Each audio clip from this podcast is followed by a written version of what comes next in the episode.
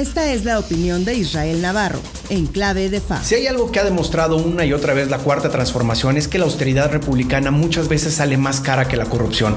Pero eso tiende a no importar cuando se agarra esa excusa como bandera de golpeteo político para toda aquella institución que no está alineada con la voluntad del presidente, en este caso el Poder Judicial. Resulta que el golpe más reciente que Palacio Nacional ordena contra la Suprema Corte de Justicia de la Nación es una suerte de asfixia presupuestal.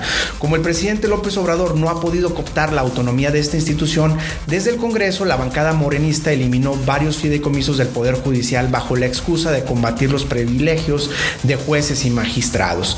En efecto, hay algunas partidas de estos fondos públicos que suenan onerosas, como una partida para el mantenimiento de las casas habitación de los magistrados y jueces, o sea, como por qué estamos pagando eso.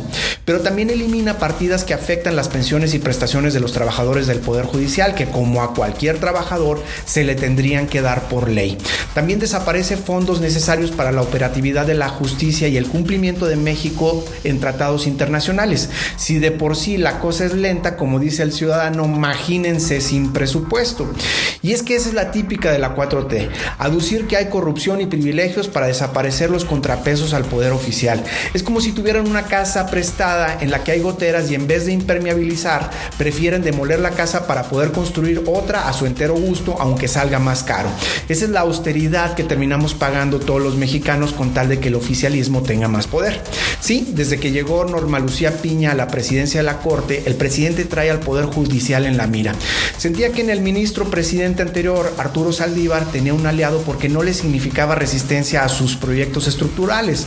Ahora con Piña al frente y solo con el apoyo incondicional de las ministras Loreta Ortiz y la pirata Yasmín Esquivel, no puede pasarse la constitución por el arco del triunfo. Ergo, tiene que dinamitar política y presupuestalmente al Poder Judicial. AMLO le queda menos de un año en el cargo, pero no por eso va a menguar los ataques hacia todo lo que le significa resistencia.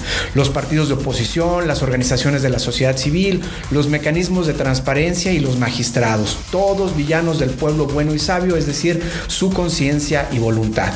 Vaya cierre de sexenio. Yo soy Israel Navarro y les recuerdo mi Twitter arroba Navarro Israel. Nos escuchamos a la próxima.